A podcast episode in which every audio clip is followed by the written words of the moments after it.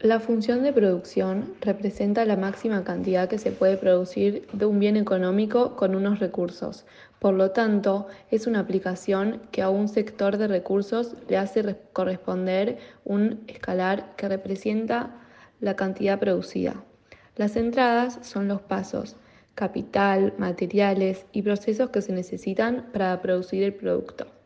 En base a la cantidad de los diversos insumos que tengas, la función de producción va a proporcionarte tu producción total a diferentes cantidades de insumos.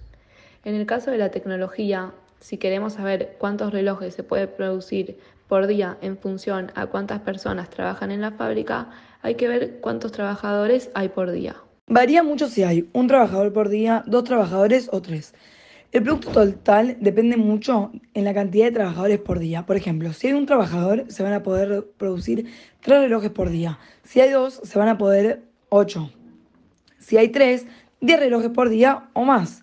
El producto marginal es el incremento de una cosa cuando adicionas otra cosa. Por cada persona más que trabaja, se van a producir, por ejemplo, cuando hay dos trabajadores, la cantidad del producto marginal va a ser de 5. El producto marginal de trabajo muchas veces disminuye a medida de que se van agregando trabajadores. Porque, ¿Por qué pasa esto? Simplemente porque no son tan productivos, ya que están esperando que la otra persona haga su trabajo.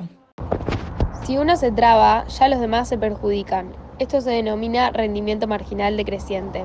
El producto medio es el producto medio en función del trabajo.